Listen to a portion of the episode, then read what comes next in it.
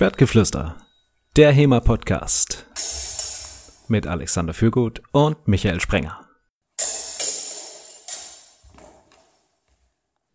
Schwertgeflüster deckt auf, Episode 107, die 15 häufigsten Schwertkampf-Irrtümer gnadenlos ans Licht gebracht. Wie immer mit mir Michael Sprenger und Alexander Fürgut. Hallo Alexander. Hallo Michael.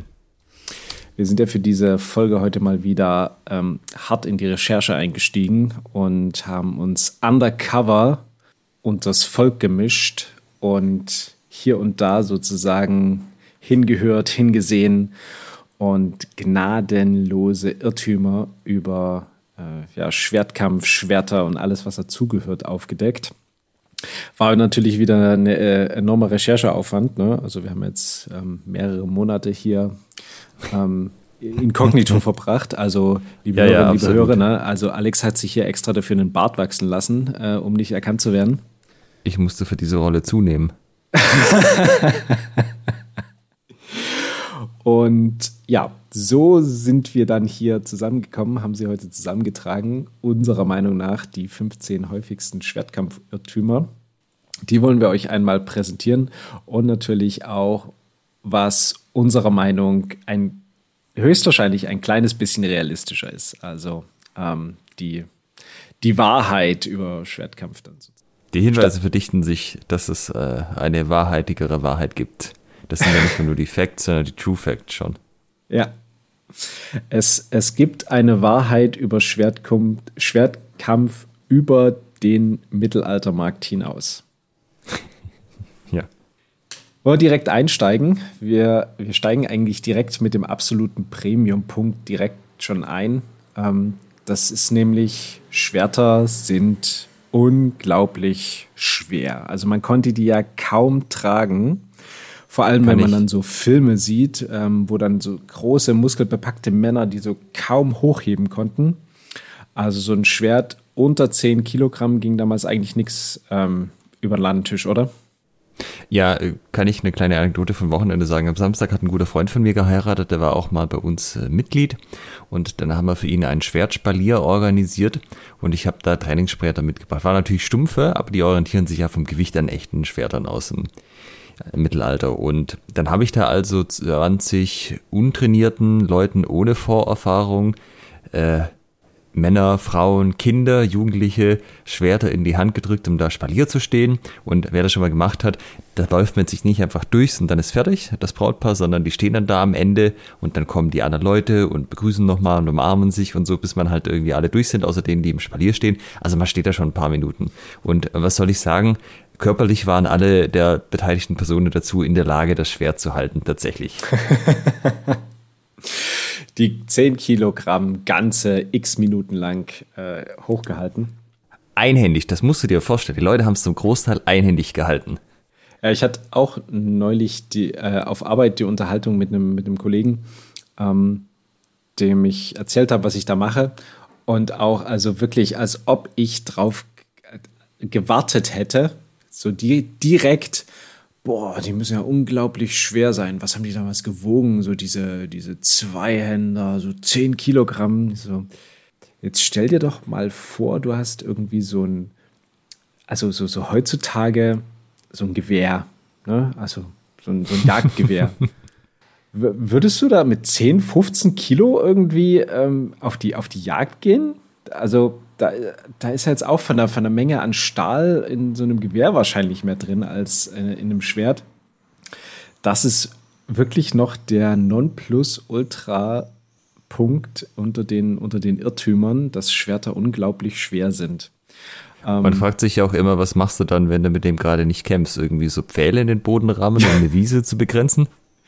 Daher kommt der, nee, daher kommt der Begriff Fencing. Das steckst du dann in die Wiese vor deinem Haus, alle Schwerter nebeneinander, that's it. Ja, genau.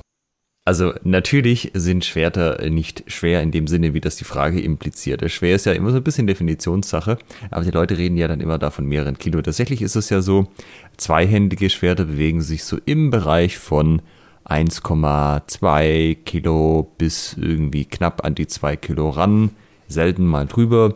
Und bei einhändigen Schwertern ist es vielleicht so im Bereich von ja, einem Kilo bis anderthalb oder so.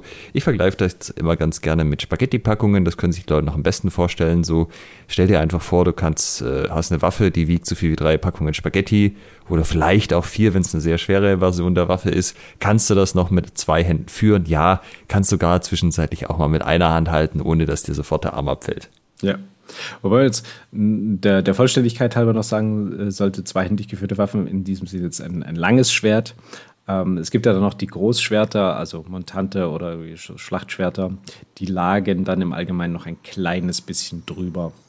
Ja, da kommt dann noch vielleicht eine fünfte Packung Spaghetti dazu, aber das sind dann halt Schwerter, die bisweilen übermannshoch sind. Also auch die gehen ja in der Regel nicht über die drei Kilo hinaus aus. Das sind halt reine, ähm, also ich will nicht sagen Dekowaffen, wie das heute ist, aber so, äh, wie heißt das? Also Paradewaffen. Die waren einfach ja. dafür da, vor sich hingetragen zu werden, nicht damit zu kämpfen.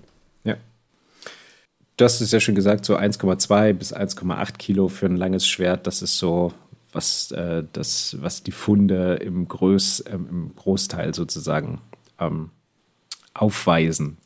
Punkt 2 schlägt quasi in dieselbe Kerbe oder auch nicht, denn europäische Schwerter waren, Alex, stumpf natürlich. Könnte es auch anders sein, denn die einzigen, die scharfe Schwerter hergestellt haben, waren die Asiaten. Und wenn man Asiaten sagt, meist man wahrscheinlich in den meisten Fällen auch nur Japaner. Mit dem Katana. Der, der Uber-Katana, kommen wir gleich noch dazu. Ähm, jetzt kann, jetzt ist es natürlich schwierig zu sagen, okay, wie, wie scharf waren sie damals wirklich? Ähm, das lässt sich jetzt nur an gut erhaltenen Stücken natürlich ähm, noch, noch Ansatz, vielleicht ansatzweise festmachen. Aber jeder oder jede, die schon mal einen Schnitttest gemacht haben, wissen, dass man mit einer guten Technik da problemlos durch eine mit Wasser gefüllte, mit Wasser gefüllten Tetrapack oder eine, eine Tatami durchkommt. Ähm, also ich hätte jetzt gesagt stumpf, also dass es so eine reine Hiebwaffe ist, hatte ich jetzt nicht das Gefühl da beim Schnitttest. Ja, das kommt halt auch aus diesen R Filmen, wo dann halt zwei Leute sich in eine Rüstung gegenüberstehen und dann halt einfach auf die Rüstung einkloppen. Äh, da gab es einige sehr prägende Filme, die dieses Bild verstärkt haben. Und äh, das ist natürlich nicht so. Tatsächlich ist es in den letzten Jahren ein bisschen besser geworden, weil da ist ja der, äh, der Blut und äh, äh, das Blut und der Schmutz so ein bisschen in die TV-Serien reingekommen. Da hat man dann auch mal Arme oder Köpfe abgetrennt. Also da müssen die Schwerter irgendwie ja scharf gewesen sein, wenn man da nach Hollywood geht. Ähm, aber ja, also es gibt eine eigene Schwertform. Das sind so Schwerter speziell für den Rüstkampf, ähm, die wirklich, also die kann man sich eher wie so einen langen Eispickel vorstellen, den man mit zwei Händen gegriffen hat. Ein, äh, eine Hand am Griff, eine Hand in der Klingenmitte wo man halt so Hebeltechniken gemacht hat, aber das ist halt ein spezieller Anwendungsfall. Der Standard ist dass äh, die Schwerter entweder ein- oder zweischneidig waren. Also bei sowas mit einem langen Messer, die haben typischerweise eine Schneide und vielleicht noch eine, also auf der die, die andere Schneide ist vielleicht noch so ein Drittel bis die Hälfte der Klinge. Und bei sowas wie einem langen Schwert hast du dann halt wirklich beide Schneiden, die scharf sind. Ich habe sogar schon mal von dem, von diesem Panzerbrecher sozusagen, den du gerade erzählt hast, äh, eine Version gesehen, die in der Mitte dann auch nochmal explizit einen Griff hatte. Also da war die Klinge dann so ein Stück unterbrochen und du hattest dann wirklich noch mal was, um direkt dort anzufassen. Und es war eben, wie du beschrieben hast, sehr, sehr, sehr eine sehr steife Klinge, sehr spitz, um sich dort irgendwie in eine Rüstung reinzupulen. Aber auch nicht, äh, aber in dem Moment, da kommen wir, da kommen wir später dazu, zu den Rüstungen und äh, was es damit dann auf sich hatte. Genau, also halten wir fest, äh, im Zweifel, also der Standardfall ist, dass die scharf waren, dass man mit ihnen schneiden konnte, außer man hatte irgendwelche Sperrter, wie jetzt für den Brustkampf, die halt ein Spezialfall waren. Jetzt haben wir es gerade schon angesprochen. Äh, als äh, deutsche, ach Quatsch, europäische Schwerter stinken ja gnadenlos gegen asiatische ab, also konkret deutsche gegen japanische oder eben das Langschwert gegen das Katana. Wie sind denn da deine Erfahrungen? Hast du schon mal einen Katana in der Hand gehabt? Also, soweit ich weiß, keinen ähm, komplett Originales, äh, hat Nachbildungen von Originalen.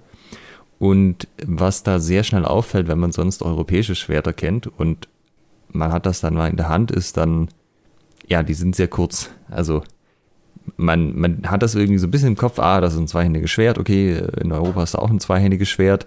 Gut, die werden schon irgendwie ähnlich lang sein, aber die Katanas sind wirklich, wirklich kurz. Ähm, also, wenn man europäische Waffen gewöhnt ist, kommt man sich so vor wie, ah, das kann ich doch eigentlich auch mit einer Hand führen, so von der Länge her. Ah ja. Aber es hat einen Griff sozusagen, um zwei Hände dran zu bringen. Genau, äh, also ein bisschen lässt sich sicher dadurch erklären, dass die Japaner halt im Schnitt kleiner sind als die Europäer. Das ist auch ähm, zu der Zeit, als das noch aktuell war, äh, schon so gewesen, soweit ich weiß. Aber es ist tatsächlich auch ein Stück weit halt die Herstellungstechnik, denn einem, wer, wer da einen Katana ja schon mal gesehen hat, dem wird auffallen, dass diese Klingen einschneidig sind. Also es gibt einen breiten Klingenrücken, wo es einfach, wo es keine Schneide hat, wo es einfach flach ist und eine Klinge. Wie so ein Messer. Da, ja, genau, wie so ein Messer. Und die sind so nach hinten gekrümmt. Und das ist ja auch bei anderen japanischen Waffen so, dass die halt nur eine Schneide haben. Und das hat mit dem Herstellungsverfahren zu tun.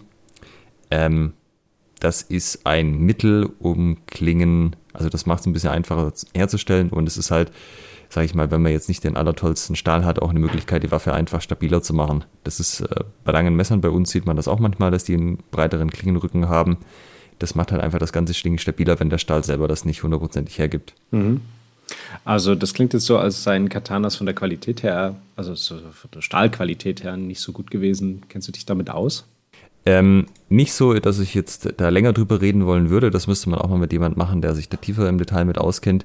Ähm, was ich von den Vorträgen immer mitgenommen habe, ist, also das reine Metall, was du halt irgendwo im Berg abbaust, ist hier in Europa, also auch nicht überall in Europa, aber sagen wir mal zumindest in Zentraleuropa, Deutschland und so, hat einfach von einer größeren äh, Qualität gewesen, was die Zusammensetzung angeht und auch die Reinheit.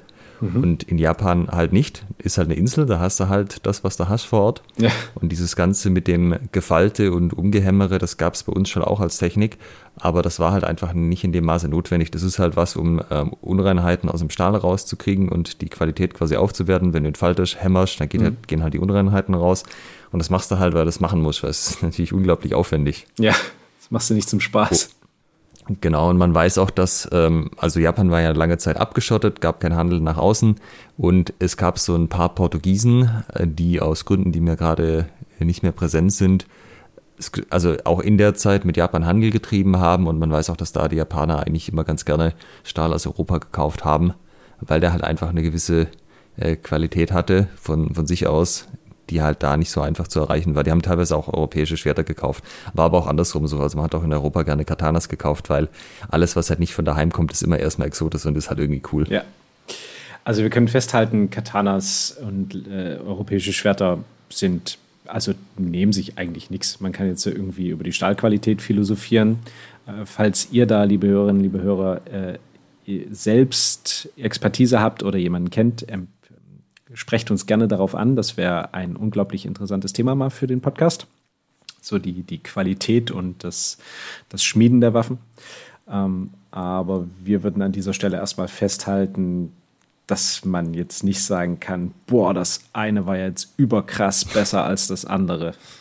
Ja, also es ist halt, du brauchst halt eine bessere Stahlqualität und es ist äh, anspruchsvoller, gute Waffen herzustellen, wenn du zwei Schneiden hast, weil das ist natürlich da ist ja nicht mehr so viel Material dran. Du hast dann in der Mitte ist die Klinge noch ein bisschen breiter als an äh, Schneiden natürlich. Aber das ist halt nicht ganz easy, dass das Ding dann das tut, was es soll von längerem Zeitraum. Aber man macht halt immer das Beste aus dem, was man an Rohmaterial letztendlich hat. Ja. Zum Thema äh, scharfe Klingen, da haben wir gleich den, den nächsten Punkt. Denn also es, es ist ja auch sehr viel Gegensätzliches zu zu vernehmen. Ne? Äh, vorhin hatten wir den Punkt, Schwerter sind stumpf und äh, jetzt hast du ja angesprochen, äh, so das, das Schlamm, Dreck, Blut und Leder in die äh, Film- und Serienlandschaft einziehen. Und da ist es ja teilweise so, dass sich so ein Schwert auch mal wie so ein Lichtschwert verhält. Ne? Also zack, Einschnitt, Arm ab, Körper durchgetrennt, der Torso rutscht so diagonal quer ja, vom, genau. vom Sockel runter. Ähm, die bloße Berührung schiebt äh, quasi, macht einmal einen kompletten, ja. komplette Durchtrennung von jedem Körperteil. Auch hier helfen äh, Schnitttests bei der Wahrheitsfindung weiter. Denn so wie ich vorhin gesagt habe, dass es durchaus möglich ist, mit einer guten Technik eine Tatami oder einen Tetrapack äh, zu durchschneiden, genauso gut ist es möglich, dass äh, diese Tatami euch einfach nur auslacht, weil ihr sie noch nicht mal angeritzt habt, weil ihr irgendwie da reingehackt habt ähm, und die, die Technik einfach nicht gut war. Also nur weil, weil ein Schwert scharf ist, weil es gut geschmiedet ist, heißt das noch lange nicht, dass man so wie durch eine, eine weiche Butter mit, mit dem Schwert durchkommt. Ähm, es bedarf schon ein bisschen Technik. Und äh, gerade so in einer, in einer Gefechtssituation bin ich mir nicht sicher, ob da jeder Hieb so ausgeführt wird, dass der dann direkt so fop, fop, fop ähm, da den, den äh, Souflaki-Spieß ähm, zubereitet. ja. Also vor allem, man darf halt auch nicht unterschätzen, was Kleidung für einen Unterschied macht. Also ja. so ein modernes T-Shirt, da schneidest du relativ einfach durch, da ist ja auch nicht viel dran, aber du hast ja ähm, gerade dann auch im Mittelalter, Spätmittelalter und auch Renaissance, so Sachen, wo halt einfach mehrere Schichten übereinander sind aus Leinen. Leinen ist ja an sich ja auch schon ein festerer Stoff dann hast du da irgendwie dein Untergewand und dein Obergewand drüber, vielleicht hast du da noch die fetten Puffärmel, ja. wer weiß, was für Stoff da dran ist. Also das ist nicht easy, da dann wirklich durchzuschneiden. Ich sag mal, ähm, Verletzungen kannst du natürlich trotzdem generieren, sonst hätte sich der ganze Aufwand ja nicht gelohnt mit den Klingenwaffen. Und sicherlich auch so, dass man Leute außer Schach setzen konnte, aber dass du da halt automatisch dann äh, bei jedem Treffer dem den Arm abtrennt und dann macht er nichts mehr. Also das ist unplausibel. Ja. Kann natürlich vorkommen, äh, also unmöglich ist ja nichts, was das angeht, aber das ist nichts, worauf du dich verlassen kannst.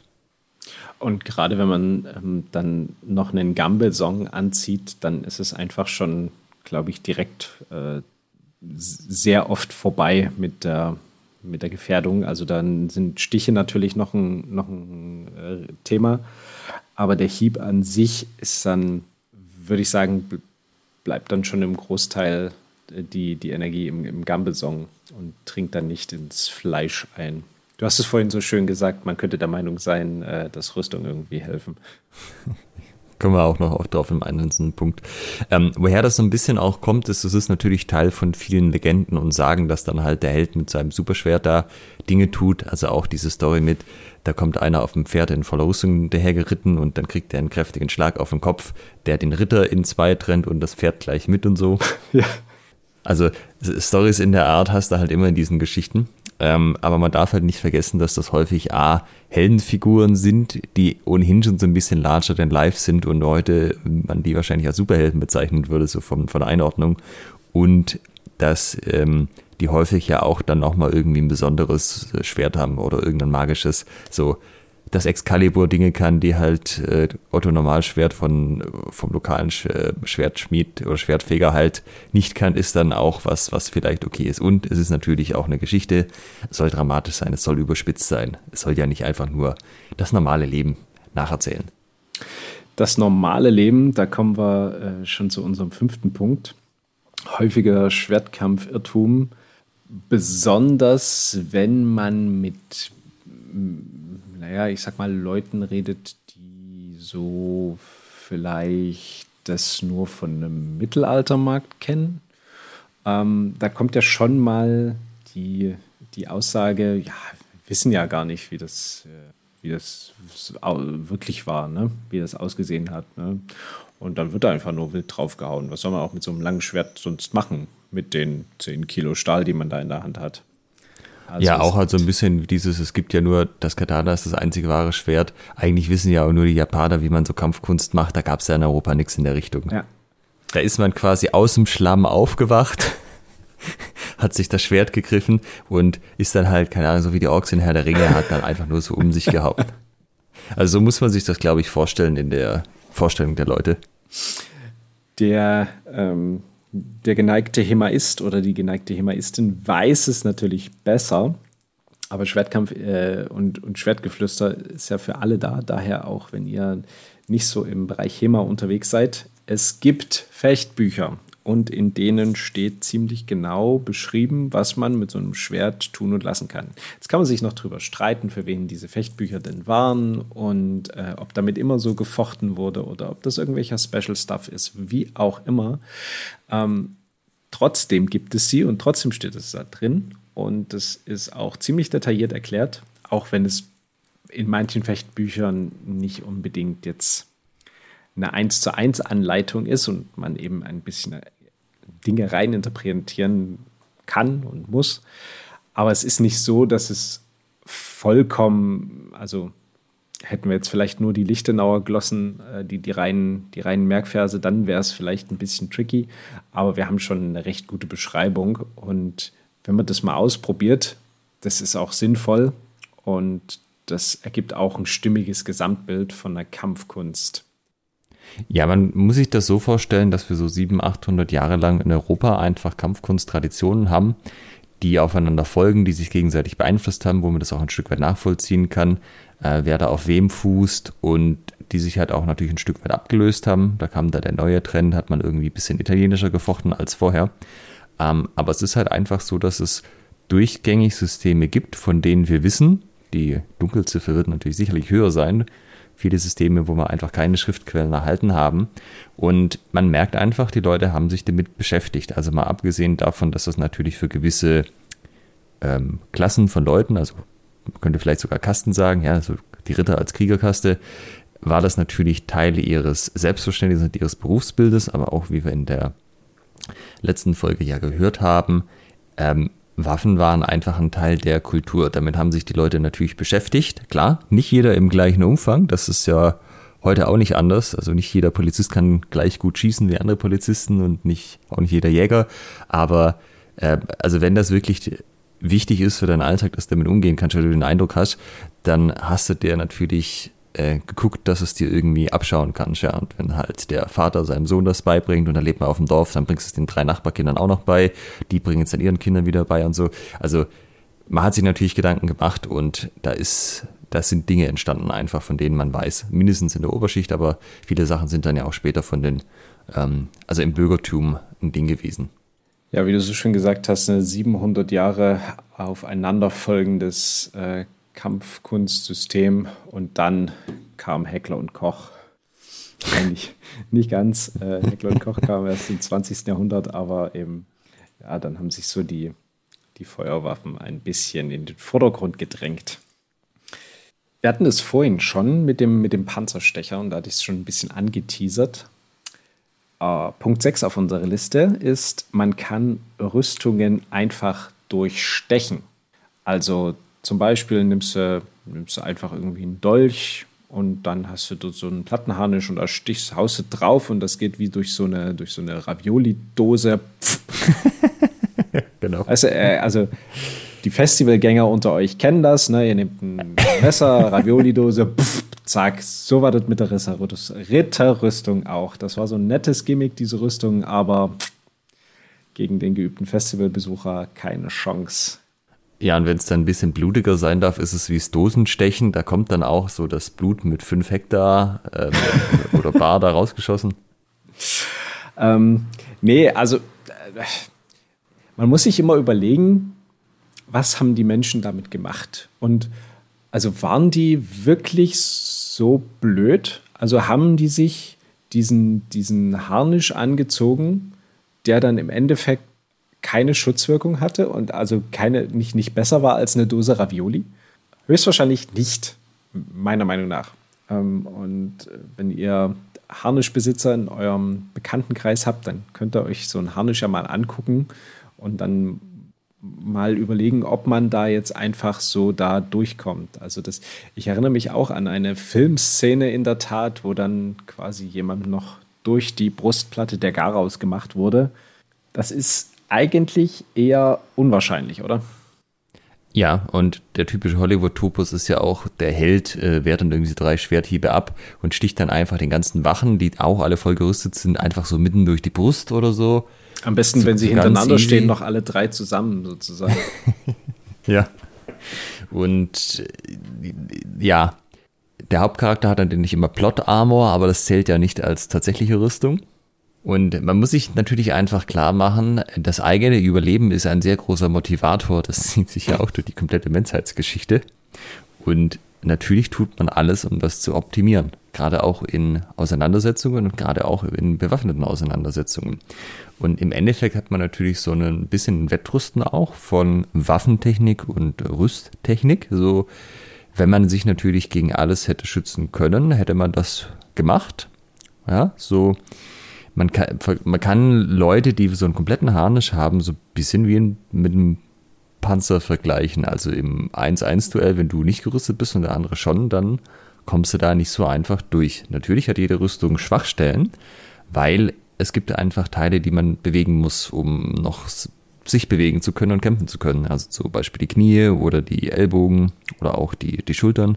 Und da gibt es natürlich ein paar Stellen, wo man durchaus rankommen kann, wenn man weiß, welche das sind und wenn man weiß, wo die sind. Mit eben zum Beispiel so einem Panzerstecher, dass man halt sagt, okay, wenn beide jetzt eine Rüstung anhaben, dann haben beide das Problem, dass sie nicht einfach so die Rüstung durchstechen können.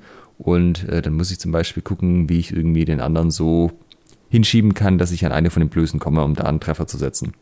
Ähm, ja, wenn man ins Knie gestochen wird, sicherlich nicht angenehm, aber auch da ist man halt auch nicht direkt kampfunfähig, da muss man halt gucken, wie es dann weitergeht. Aber auch schon bei früheren Rüstungen natürlich sowas wie ein Kettenhemd, das haben die Leute nicht aus Jux und Tollerei getragen, sondern weil das was gebracht hat. Da wird man nämlich sehr, sehr robust, genauso wie natürlich ein Gambeson, äh, was man häufig auch in Kombination getragen hat, also Gambit runter und Kettenhemd drüber. Das äh, schützt schon sehr gut gegen Hiebe. Man kann schon unter Umständen so ein Kettenhemd ähm, durchstechen oder zumindest halt ein Stück weit eindringen, aber halt auch hier so nicht so weit, wie wenn man kein Kettenhemd anhätte oder keinen Gambi. Und man muss da, man muss das schon auch wollen von seinem Angriff. Also so irgendwie so ein halbherziger Stich, da passiert nicht so viel. Da musst du wirklich sagen, gut, ich steche da jetzt so richtig mit Wumms rein und ich stehe im ganzen Körper dahinter. Ich habe eine entsprechende Waffe, wo das auch ein bisschen begünstigt. Dann kann das schon klappen. Ähm, da hat man aber natürlich halt auch viel Commitment, was den Angriff angeht. Ja, also so Zufallstreffer werden da halt entsprechend abgelenkt. Und auch natürlich Pfeilbeschuss ist ein Thema. Man hat, äh, Schilde sind ja auch immer beliebt gewesen, sicherlich auch aus dem Grund. Aber auch da ist es halt so, äh, ja, so Streufeuer, Zufallstreffer macht dann halt wahrscheinlich nicht so viel. Man muss halt irgendwie bei einem, also bei Kette oder so gezielt halt auch irgendeine Schwachstelle treffen. Keine Ahnung, Gesicht ist ja häufig dann noch offen gewesen. Oder äh, hat eine entsprechend kräftige Waffe, die man für entsprechend kurze Distanz abgeschossen hat, wo man vielleicht dann doch durchkommt. Und auch mit Feuerwaffen ist es ja sogar so gewesen, dass man noch eine ganze Zeit lang, ähm, also waren die Feuerwaffen noch nicht stark genug, um eine komplette Platte zu durchdringen. Und man sieht manchmal in Museen oder eigentlich ja, relativ häufig, wenn man weiß, nach was man guckt, dass man so Brustplatten von Harnischen hat, die so ein bisschen später aus der Zeit sind, also dann schon so irgendwie äh, 16. Jahrhundert und ja, Mitte, Ende so, ähm, die haben so eine fette Delle drin. Und das ist nicht unbedingt, weil das im Feld passiert ist, sondern weil halt die Hersteller gesagt haben, guck mal, ich habe einen Beschusstest gemacht, äh, bei meinem Harnisch schießt man nicht durch, den kannst du ruhig ins Feld führen.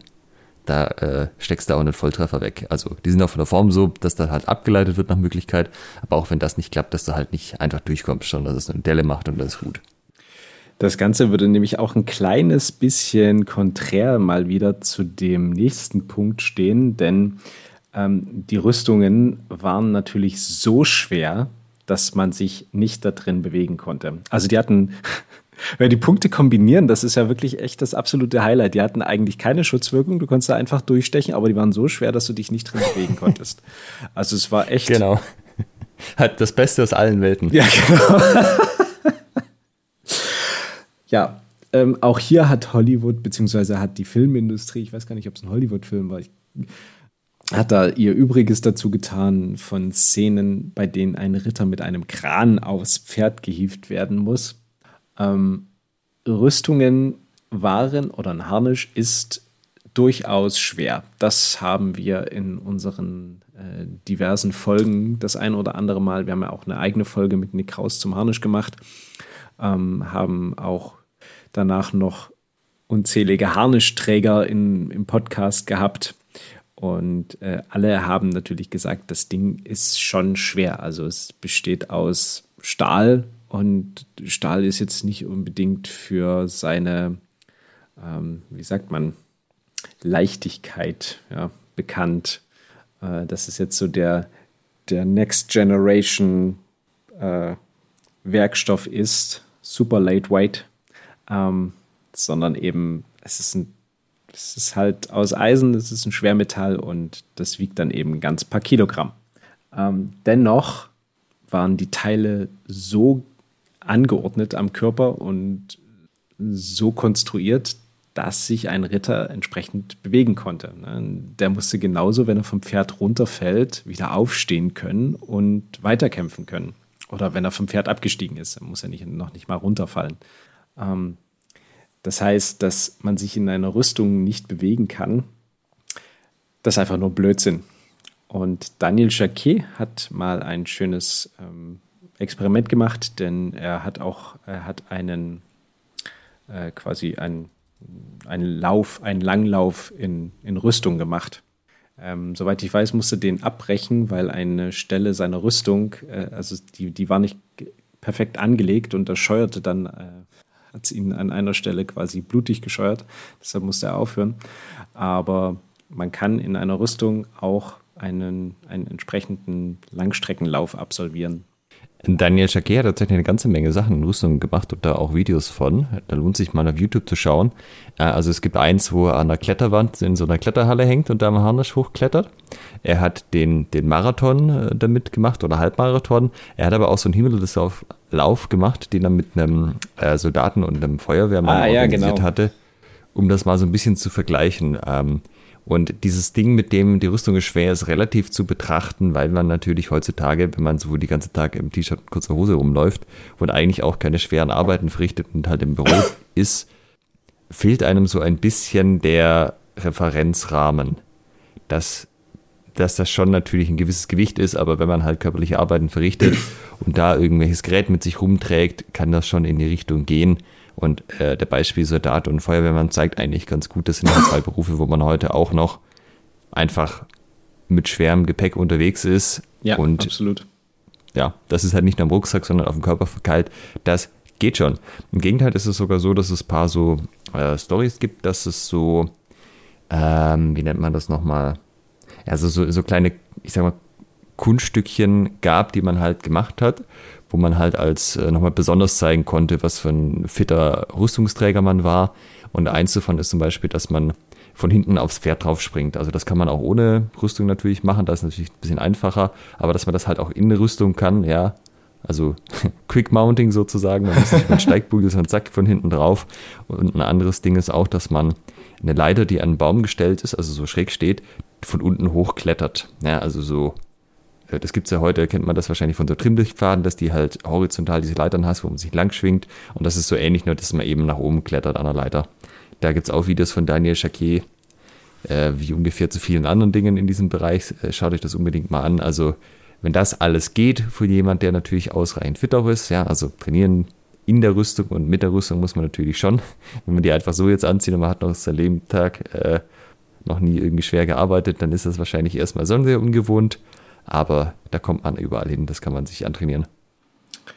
Jetzt habe ich es gerade schon gesagt, ähm, das war relevant, wenn der Ritter irgendwie abgestiegen ist, ähm, muss er sich ja auch bewegen können. Und dann hat er natürlich sein Schwert in der Hand. Und natürlich war der Ritter auch der Einzige, der ein Schwert in der Hand hatte. Ne? Also nur Ritter hatten Schwerter, oder?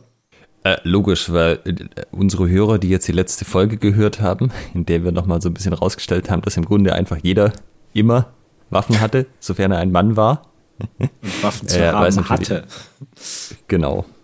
Nee, also ist natürlich weitestgehend Blödsinn. Also ähm, Rüstungen sind natürlich ein Kostenfaktor gewesen, wenn man früher in der Zeit ist, aber so irgendeine Form von Waffe hat man sich dann doch gegönnt, allein des Selbstschutzes wegen, wenn man auf Reisen war und wie wir eben letztes Mal auch gemerkt hatten, zur Stadtverteidigung und Stadtwaffentum und ähnlichem musste man halt auch tatsächlich bewaffnet sein. Also dieses, dieses Bild, dass irgendwie nur Ritter äh, Schwerter hatten und entweder die Bauern und die Bürger in den Städten gar nichts oder halt nur irgendwie so eine Mischgabel oder so, das, das ist nicht so. Also die waren, also wenn man so Mittelwert bildet, ist der Mittelwert halt eher, dass einfach alle Männer immer Waffen hatten, anstatt das Gegenteil davon, dass ja. halt irgendwie keiner bewaffnet war.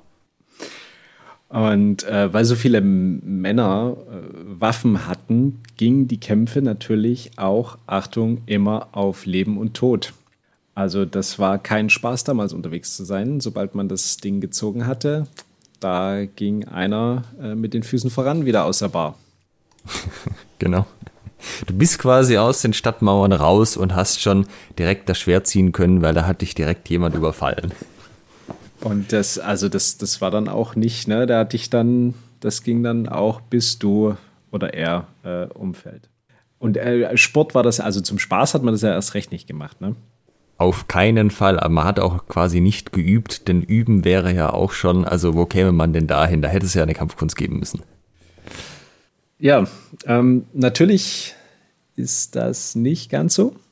Ähm, in den seltensten Fällen, also wenn jetzt mal ne, von kriegerischen Handlungen abgesehen, ähm, ging es da dann wirklich immer auf Leben und Tod. Ähm, auch bewaffnete Auseinandersetzungen, auch so verabredete bewaffnete Auseinandersetzungen mussten nicht unbedingt mit dem Tod enden. Und vor allem, ähm, da ein Hinweis auf unsere Folgen zur, zum Thema Fechtschul, Fechtschulen. Natürlich wurde damit auch früher schon Sport getrieben. Jetzt in den, in den Folgen zur Fechtschule haben wir es schon mal gesagt. Natürlich ist Sport damals nicht unbedingt das gleiche wie heute. Also auch damals wurde jemand von der Fechtschule schon mal mit den Füßen vorangetragen, weil er ein Rapier im Auge hatte. ähm, aber ähm, es war nicht die Intention. Ne? Also die Intention war dort eben, sich sportlich zu messen und auch durchaus vielleicht sogar Spaß dabei zu haben. Ja, und wir haben ja nicht nur Folgen zur Fechtschule gemacht, sondern auch zu Duellen äh, in verschiedenen Varianten. Auch da war es ja so, man konnte bisweilen aufgeben und bisweilen war es auch ausreichend, dass man erschien, bis zum ersten Blut gefochten hat und dann war es auch wieder gut. Natürlich war es auch bei Duellen so, das hat man ja auch rausgestellt.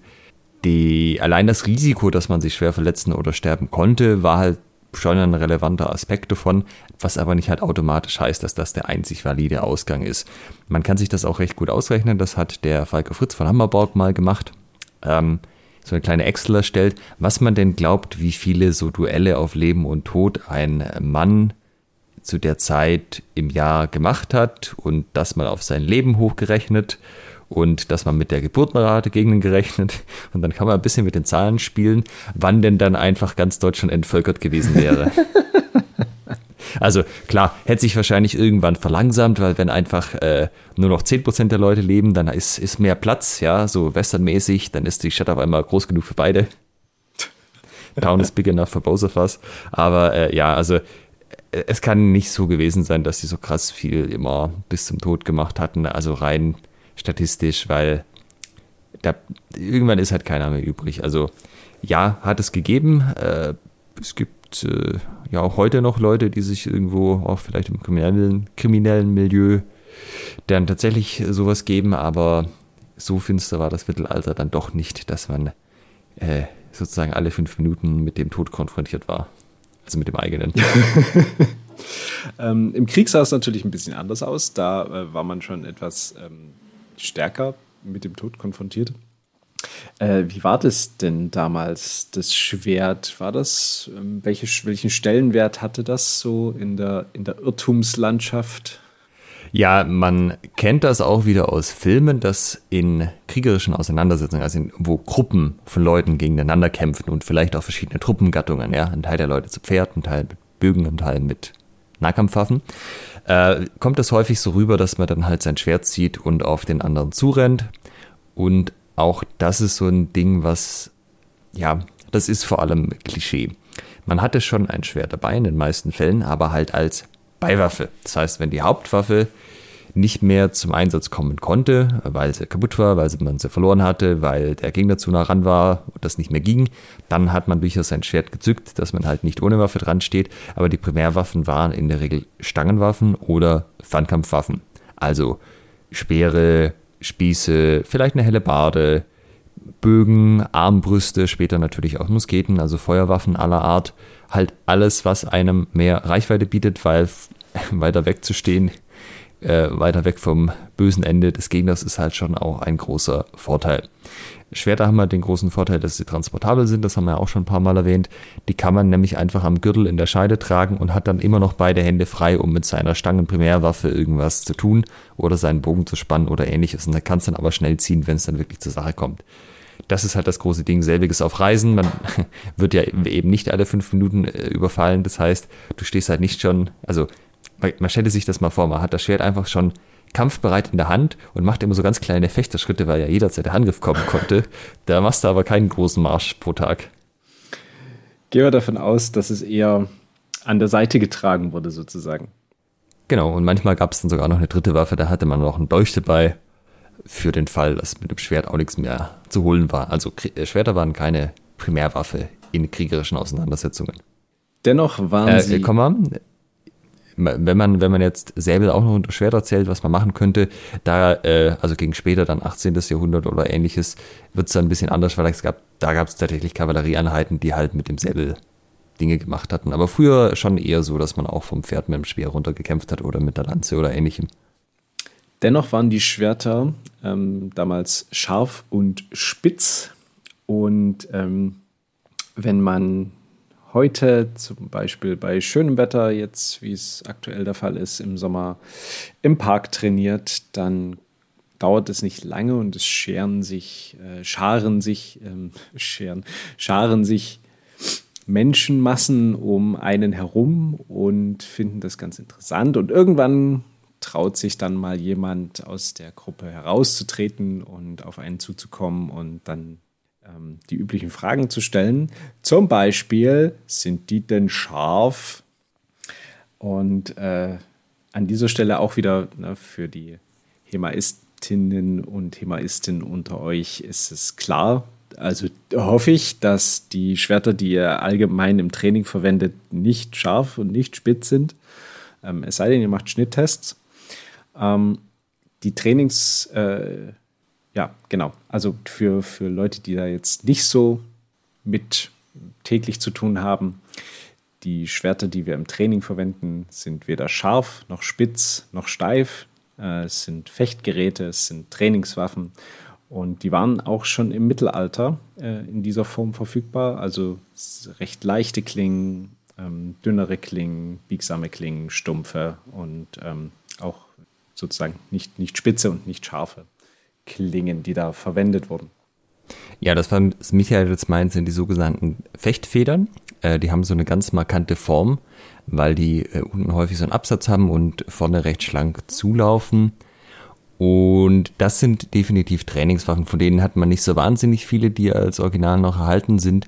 Umgekehrt aber das, was man halt jetzt eher so ähm, als, als stumpfes Schwert kennt, also was, ja, wie soll ich das beschreiben? Also was aussieht wie ein scharfes Schwert, aber halt einfach stumpf ist, also keine spezielle Form hat. Davon gibt es, soweit ich weiß, kein erhaltenes Original. Also es gibt eine spezielle Schwertform in Form des, äh, der Fechtfeder.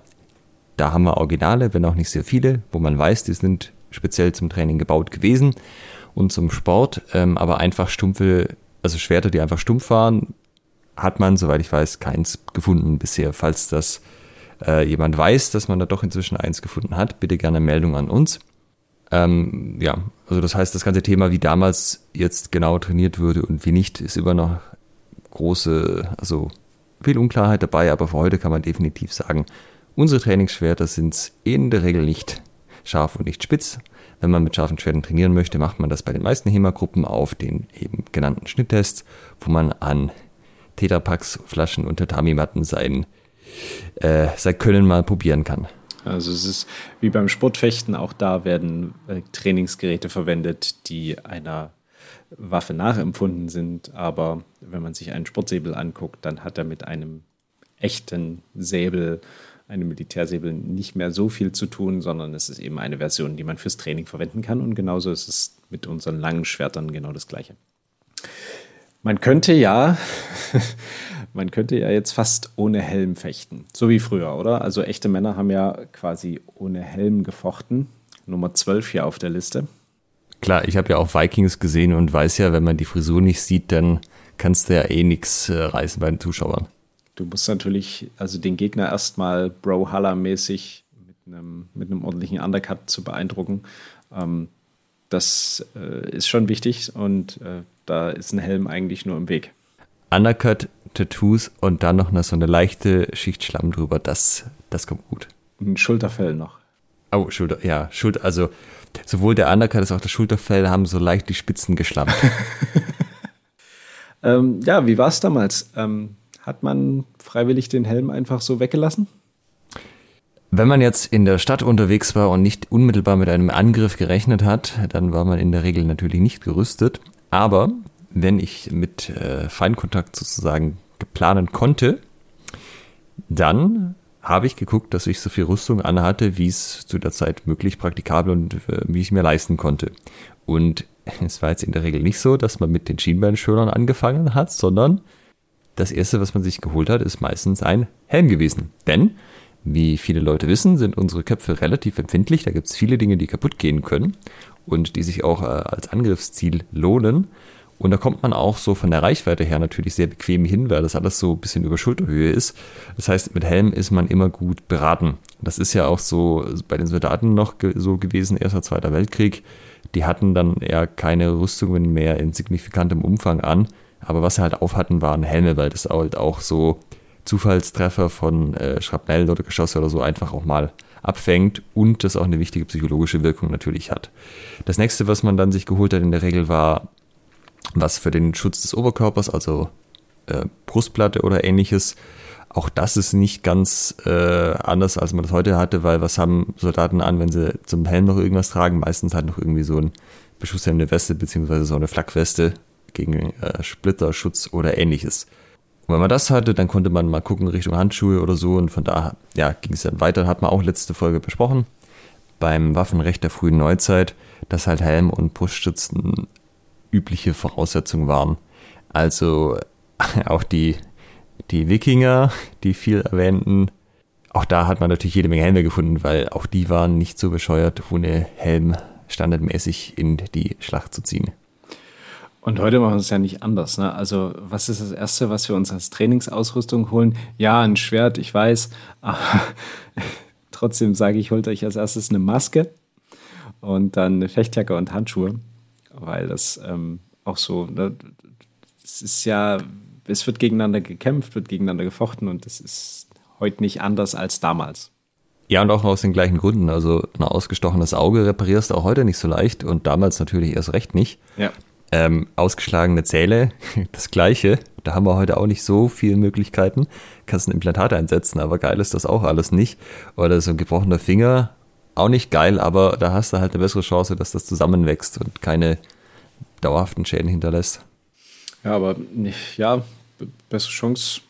Ich habe auch schon von, von vielen gehört, die ähm, eine Fingerverletzung haben und dann jetzt so ein bisschen ein ich habe jetzt ein steifes Glied im Finger sozusagen, also kann das nicht mehr bewegen.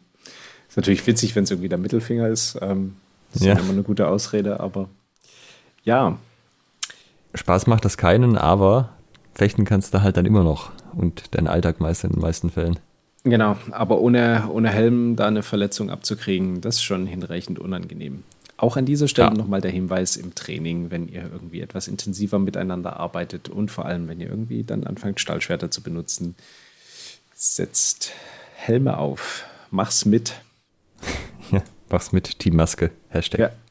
Ähm, die, die Stahlschwerter und also ich nehme an, die Helme damals auch, ne, waren ja auch aus Stahl, wenn man den dann aufgesetzt hat. Ähm, das wurde ja, also da kann man sich so ein, so ein so einen Hochofen vorstellen und der wurde richtig angeheizt und dann wurde der aufgemacht und dann lief dort das flüssige Stahl hinaus in die Form rein und man hat dann damit das Schwert gegossen. Richtig? ja, das ist immer der, der, große Spaß. Das ist ja auch in Herr Ringe drin, ja, dass man halt Schwerte neu schmiedet und so. Äh, super Sache. Vor allem am besten einfach so Bodenformen, wo das so richtig gemächlich dann auch reinläuft, ja als wäre man nicht in Eile oder so. also natürlich ist es so, dass bei der Herstellung von ähm, Kohlenstoffstahl, was ja für die Schwerter verwendet wird, zu irgendeinem Zeitpunkt das mal erhitzt wird und dann äh, flüssiges dann reingegossen wird.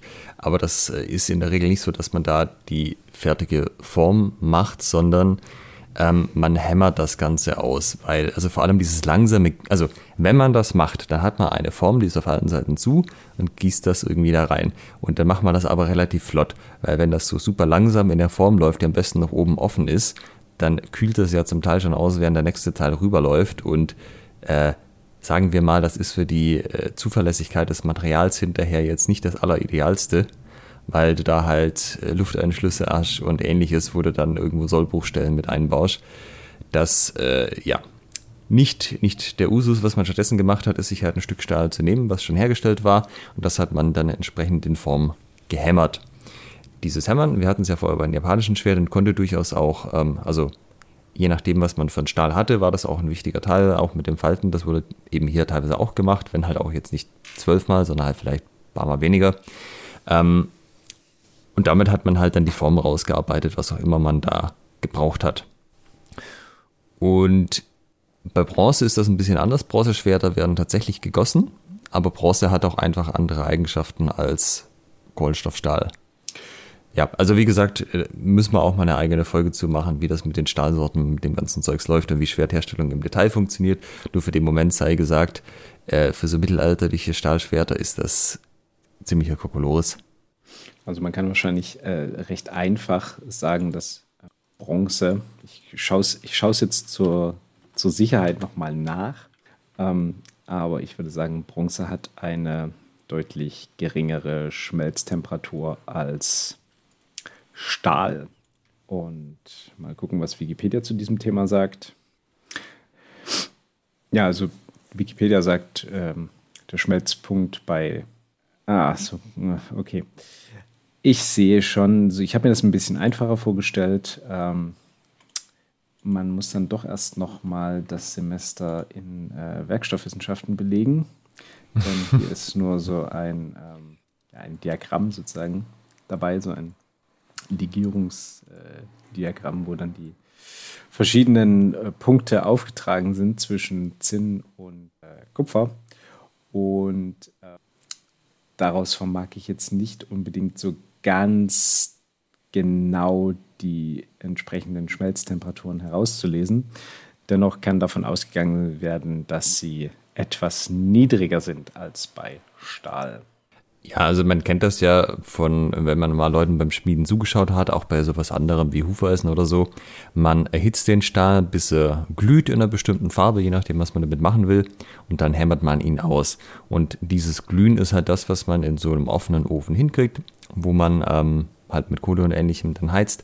Wenn man den wirklich so weit, den Stahl so weit kriegen möchte, dass, man, dass er flüssig ist, dann muss man halt ja ganz andere Temperaturen auch haben das ist halt ein eigener Herstellungsschritt. Das ist nicht das, was du machst, wenn du das Endprodukt herstellst. Und bei Bronze ist das ein bisschen was anderes, weil ja der Schmelzpunkt einfach von Bronze niedriger ist. Bei Bronzeschwertern, ähm, da war es dann sozusagen recht einfach, die auch ähm, wieder, ja, wieder einzuschmelzen, also wieder, wieder zu verwerten. Ähm, bei Stahlschwertern eben entsprechend nicht so sehr. Und deshalb hat man sich natürlich unglaublich gefreut, wenn man zwei Schwerter hatte und hat die dann auch so im, im Dual-Wielding-Style benutzt und ähm, ist dann, e, also egal wovon man zwei hatte, zwei Äxte, zwei Schwerter, zwei helle Barden, ähm, man ist immer mit, mit sozusagen mit zwei Waffen mit gleicher, gleicher, gleichen Typs äh, rumgerannt und hat um sich herum gewirbelt. Denn wir wissen alle, Hashtag mehr Schwert, mehr gut. Denn wenn man zwei Schwerter hat, schlägt man ja automatisch auch doppelt so schnell zu, weiß man ja aus diversen Rollenspielsystemen. Nee, ah, also tatsächlich ist es so, ähm, wir haben ein, eine, ein Fechtbuch, eine Quelle, wo was drinsteht, wo tatsächlich mal eine Waffe gedual-wielded wird. Äh, aber das ist halt, sage ich mal, rein von der Menge her unter ferner Liefen. Weil, wenn ich zwei Waffen habe, die identisch sind, ist halt immer die Frage, warum habe ich da zwei davon? Da habe ich halt keinen Vorteil. Normalerweise, wenn ich zwei Sachen in der Hand habe, möchte ich halt verschiedene Situationen damit abdecken oder ähm, verschiedene taktische Bereiche. Also zum Beispiel, wenn ich ein Schild habe und ein Schwert, dann ist halt das Schild da, hauptsächlich um mich gut zu decken. Ich kann es auch offensiv einsetzen und das Schwert kann ich als Offensivwaffe nehmen, kann mich auch damit schützen. Aber die sind halt beide deutlich für einen unterschiedlichen Einsatzzweck, ja. Also die ergänzen sich. Wenn ich einfach zwei gleiche Waffen habe, ergänzen die sich ja nicht. Die machen beide genau das Gleiche. Das heißt, ich habe die eine Waffe halt nur zweimal. Und äh, da kann ich auch einfach eine Waffe nehmen und sie dann mit zwei Händen führen, zum Beispiel. Was meistens den besseren Effekt hat. Und auch zum Beispiel Rapier und Dolch, wo ich ja zwei Waffen in der Hand habe. Der Dolch ist halt kürzer, aber der hat halt eine andere Aufgabe. Ja, der Dolch wehrt ab, während der Rapier angreift. Auch der Rapier kann äh, abwehren, klar. Aber es ist halt eine Ergänzung. Ja, ich habe was für den Nahbereich und für den Fernbereich. Und wenn ich Dual Relay habe ich das nicht. Also es bringt im Endeffekt halt nicht so viel und die zwei Waffen gehen sich halt auch gegenseitig im Weg um. Also wenn ich ein Schwert und Schild habe, ist viel von der Arbeit, wie ich mit dem Schwert um das Schild drumherum fechte. Selbiges auch Rapier und Dolch, ja. Dadurch, dass der Dolch halt kürzer ist, kann ich mit dem Rapier mich voll bewegen, ohne dass der Dolch im Weg umgeht. Wenn es beide Waffen gleich lang sind, muss ich die halt immer in so bestimmten Mustern bewegen, sonst bleibe ich mit der einen Waffe an der nächsten hängen. Und das schränkt natürlich ein und macht eigentlich auch berechenbar. Und äh, die eine Quelle, wo das drinsteht, wo wirklich mal gedual-wielded wird, ist Godinho. Und da sind das, wenn ich mich jetzt gerade nicht täusche, zwei Seitschwerter. Also das, was man heute Seitschwerter nennt. Also einhändig geführte Schwerter, die schon so ein bisschen komplexeres Gefilz haben, wo äh, Ringe dran sind, um die Hände zu schützen. Könnt ihr euch mal anschauen, das ist ganz lustig, aber der macht halt genau das. Ähm, das kennen vielleicht Leute auch aus dem Arnes oder Kali oder so, wie wenn man mit zwei Stöcken arbeitet. Ich bewege die halt in bestimmten Mustern vor, vor mir hin und her und ähm, ja, macht das halt aus der Schiene raus. Ist ganz nett, äh, aber ist eher ein Exot. Godinho hat ja auch, äh, ich erinnere mich an die Folge mit Jan Gosewinkel. Mit Jan Gosewinkel, Dankeschön, ähm, zum Thema äh, Großschwerter und äh, Montanta. Und Godinho ist ja auch eine, eine Montante-Quelle. Genau. Und ähm, da hatten wir es ja auch, dass es dazu war, sich irgendwie gegen mehrere Angreifer zu, zu verteidigen und dass die Waffe in einem kontinuierlichen Muster um sich herum bewegt wurde. Das ähm, passt dann so ein bisschen Mon dazu, dass, das, dass man das mit zwei Schwertern halt auch machen kann. Du meinst jetzt das Montante selber, war das so? Genau. Ja, ja, ja, genau. Also es passt halt in, das, in den Ansatz, wenn du halt immer sowas hast, wo du Muster fechtest und wo du dich einfach weiter bewegst, dann kannst du es auch mit zwei Schwertern machen. Aber das ist was anderes, als du sonst in den meisten Systemen hast, wo du halt so ein klares Gegner macht X, ich mache Y Schema hast. Mhm. Wo du dich halt ein Stück weit auf das anpasst, was der Gegner auch tut. Damit kommen wir dann auch zu unserem letzten Punkt heute, denn ähm, ja, ich sag mal, wenn, wenn die Schwerter kontinuierlich einfach bewegt werden, dann ist es ja vollkommen klar, dass man dann auch niemals in die Klinge greift. Ähm, in der Tat also ist weder die eigene noch die gegnerische. In der Tat ist es so, dass es eine unheimlich gute Idee ist, nicht in eine sich bewegende Klinge zu greifen. Also auch wenn die auf einen zukommt, irgendwie dann die Hand hinzuhalten, ähm, ist, ist, ist nicht gut, denke ich. Ähm, ich habe es bisher noch, also ich habe jetzt keine empirischen Fakten. Ich habe es selber noch nicht gemacht, aber ich halte es für unglaublich blöd. Ähm, dennoch hat man auch die Klinge gegriffen, nämlich wenn sie sich nicht bewegt hat. Also wenn man das Schwert in der Hand hatte, schon vorher. Da hatten wir vorhin das Thema zum, zum Panzerbrecher, also dass man quasi mit der gewappneten Hand dem, zum Gegner gegangen ist und dann versucht hat, die Spitze, also den Ort seines Schwertes in ihn hineinzubohren. Oder dass, wenn man zum Beispiel mit einem langen Schwert gefochten hat und man irgendwie in der Bindung war und da so ein bisschen hin und her gemacht hat und äh, sich die Klingen nicht sonderlich bewegt haben, man einfach mal die beiden Klingen gepackt hat und den Gegner entwaffnet hat zum Beispiel. Genau, und das wissen wir auch definitiv, denn gerade die Entwaffnungen und das eigene Klingegreifen kommt halt auch in durchwegs super vielen Quellen vor. Also im langen Schwert, dieses ganze Lichtenauer System, was halt irgendwie 200 Jahre und länger überliefert worden ist, da findet sich das immer drin, dass man das eigene Schwert greift im äh, gerüsteten Kampf ähm, aber eben auch bei Entwaffnungen, dass man da das gegnerische Schwert greift, halt immer unter der Prämisse, dass es in dem Moment dann gerade steht. Auch natürlich später, wenn man so Richtung Rapier schaut, hat man halt so Sachen, wo der andere einsticht und man wischt dann einfach die gegnerische Klinge weg. Also sozusagen, sie hat den, die, Maxim, also die maximale Armstreckung ist erreicht, aber der Gegner hat dann nicht erreicht. Die Klinge ist aber noch vor einem, wo man es so ein bisschen unangenehm findet, weil er könnte ja noch irgendwie einen zweiten Schritt machen oder so. Dann wischt man die so mit der Hand weg. Und auch das sind halt Sachen, ähm, Ja, man hat da schon so ein bisschen Impuls drauf, aber offensichtlich sind es ja keine Lichtschwerter, weil die, ja. wenn das so wäre, dass man dann einfach sofort den Arm verliert, wenn man so Zeugs probiert, würde das nicht als Tipp gegeben werden, auch gegen, gerade gegen ähm, scharfe Waffen. Äh, ist natürlich auch immer so ein bisschen eine Abwägungsfrage. Wenn ich an der Hand geschnitten bin und dafür habe ich halt den Kampf gewonnen, das kann man schon mal machen.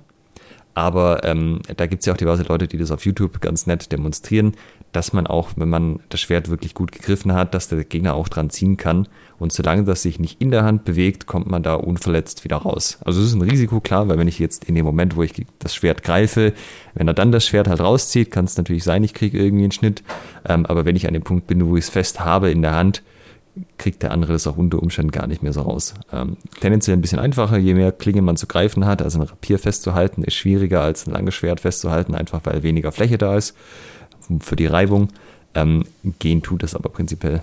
Ich glaube, sowas wie ein Smallsword oder so, da ist dann wahrscheinlich, das, das kannst du nicht mehr einfach mehr so aus der Luft quasi festhalten, sodass es der andere nicht mehr rausziehen kann. Das würde ich vermuten, aber ist nur, habe ich nicht probiert. Das könnt ihr auch einfach mal mit euren ähm, Trainingsschwertern ausprobieren, die mal in die Hand nehmen. Passt auf, dass sie nicht schartig sind, sondern dass sie gut, gut äh, ent, entgratet sind. Ähm, und dann behaltet sie die mal fest und bittet mal einen Trainingspartner, Trainingspartnerin dran zu ziehen. Und ihr werdet sehen, dass es nicht so schwierig ist, die in der Hand zu halten. Ja, also der Druck sollte natürlich nicht auf die Klinge gehen, sondern auf die flache Seite von dem, wie man es hält, aber das findet er schon raus.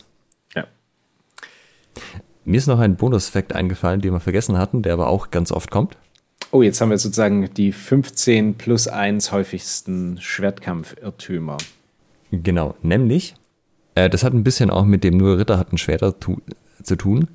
Schwerter waren so unglaublich teuer. Die konnte sich keine Sau leisten. Deshalb musste auch jeder Mann eins haben. Also natürlich, wenn man hier über das Mittelalter redet, unterschlägt man so einen ziemlich großen Zeitraum unter einem Begriff. Und natürlich kann man auch im Schnitt sagen, dass das mit der Zeit günstiger wurde. Aber ich vergleiche das ganz gerne immer mit einem Auto. Äh, weil das halt auch so, wenn du sagst, jetzt jemand, der nicht weiß, was ein Auto ist, kannst du auch sagen, was sagst du auf die Frage, sind Autos teuer? Also du, du gehst irgendwie nach Australien in den Busch, redest dann mit Leuten und die sagen, ja, ah, Autos habe ich schon mal gehört. Sind die teuer? Was antwortest du dann? Ja, es, ähm, du kannst wahrscheinlich eine ganze Menge Essen dafür kaufen oder zubereiten, äh, bis du mal so ein Auto angespart hast. Also ja, Autos ja. sind im Verhältnis teuer. Genau. Aber ist es so, dass Leute, die voll berufstätig sind, können die sich in der Regel ein Auto leisten, wenn sie das denn möchten? Äh, wenn du auf die Straße guckst, ja. Genau, das ist es halt. Also Autos ist was in unserer Gesellschaft, das ist teuer, ja, weil da kann man für das Geld kann man auch viele andere Dinge machen, aber man kriegt halt eins. Es ist nicht jedes Auto ein Ferrari, das ist auch klar.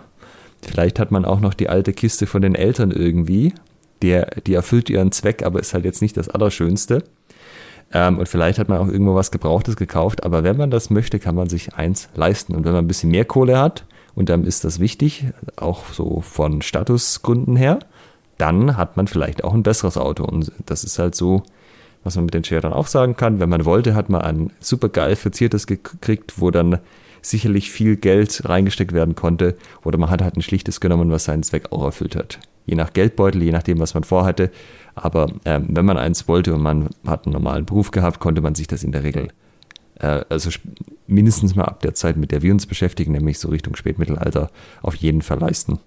Ja, das waren sie, unsere 15 plus 1 häufigsten Schwertkampfirrtümer. Wir waren natürlich, muss man gestehen, nicht die Ersten, die sich mit diesem Thema beschäftigt haben. Wir haben euch da ein paar Sachen in die Show Notes gepackt, wo ihr auch nochmal nachlesen könnt. Einmal auf dem, gibt es einen Thread im Kampfkunstboard einmal vom HEMA-Kodex. Und witzigerweise haben Alex und ich hier so die Punkte zusammengetragen und dann haben wir nochmal noch mal gegoogelt und äh, diese, diese Punkte hier gefunden und dann festgestellt, oh ja, da deckt sich relativ viel. Also es verdichten sich die Hinweise, dass wir hier schon die häufigsten Irrtümer so mit aufgedeckt haben. Ähm, lest euch auch die Artikel durch diesen ähm, durchaus sehr interessant. Und selbst der Wikipedia-Artikel äh, über das lange Schwert hat einen Absatz zu historischen Irrtümern. Also alles eine, einen kleinen Ausflug in die Weiten des World Wide Web wert. Ja, also die äh, Hemaisten unter euch, für die wird das meiste jetzt nicht neu gewesen sein, aber das ist durchaus auch so eine Folge, die man mal so ein paar Freunden von sich vielleicht schicken kann. Und man merkt aber halt auch, diese Sachen halten sich ja hartnäckig. Also auch der Kampfkunstsport-Thread ist auch schon zehn Jahre alt. Aber es ist ja immer noch so, dass man mit diesen Sachen konfrontiert wird, weil gegen so eine Propagandamaschine wie Hollywood kommt man natürlich nur schwer an. Und äh, Fantasy-Rollenspiele und alles andere, was da sonst noch so mit reinspielt. Ja. Wenn halt der nächste große Fantasy-Film das entsprechend so darstellt oder die nächste Viking-Serie, dann werden halt die Leute glauben, das war so. Ist ja auch nicht schlimm, ne? Also man muss ja jetzt nicht dafür irgendwie verteufeln oder für blöder halten, weil sie das glauben. Man kennt es halt nicht anders und ähm, man denkt halt oftmals auch jetzt nicht so drüber nach, sondern findet es halt in dem Moment, nimmt das so hin, ist halt so und dann erst wenn einem mal dann so ein bisschen ein paar ähm, tiefgreifende Fragen dazu gestellt werden, ähm, zum Beispiel denkst du, dass es irgendwie entspannt ist, mit einem 10-Kilo-Schwert zu fechten. Ähm, nee, ja, ich auch nicht, deshalb waren die auch nicht so schwer. Dann äh, kommt man da so ein bisschen dahinter. Ähm, aber so wie Alex sagt, verteilt diese Folge gerne auch an die, die das noch nicht so, die noch nicht so den Einblick haben. Wir haben ja hier auch einen gewissen Bildungsauftrag bei Schwertgeflüster. Vor allem auch, wenn ich mir ein paar von den Punkten anschaue, das mit dem Spalier wäre schon echt ärgerlich gewesen, wenn die so dieses Lichtschwertverhalten gehabt hätten. Ich meine, einer passt nicht auf, zack, das Brautpaar geköpft. Zup. Ja, wäre echt blöd gewesen. In diesem Sinne auch nochmal einen äh, Gruß an den äh, Peter und an die Eva vom ASV Oswald, Historische Kampfkünste Ludwigsburg. Äh, ich wünsche euch nochmal viel Spaß bei eurem weiteren Eheleben. Gut, damit sind wir heute am Ende unserer ähm, ja, unserer heutigen Folge, nicht unserer, ja, unserer Schwertgeflüster-Beziehung hier, Alex und ich.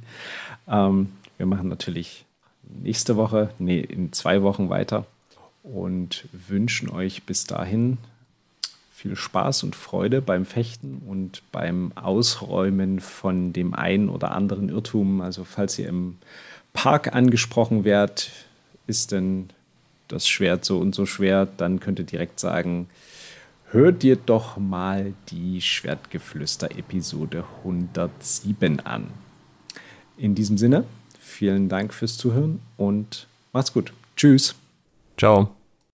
Halt bitte noch nicht weglaufen. Ihr könnt diesen Podcast nämlich noch unterstützen. Wenn es euch gefällt, dann tut uns einen Gefallen, gebt uns ein Like auf Facebook oder bei Instagram oder bewertet diesen Podcast bei iTunes und unterstützt uns auch gerne auf patreon.com slash Schwertgeflüster, Schwertgeflüster mit UE und empfehlt diesen Podcast euren Freunden und Feinden weiter.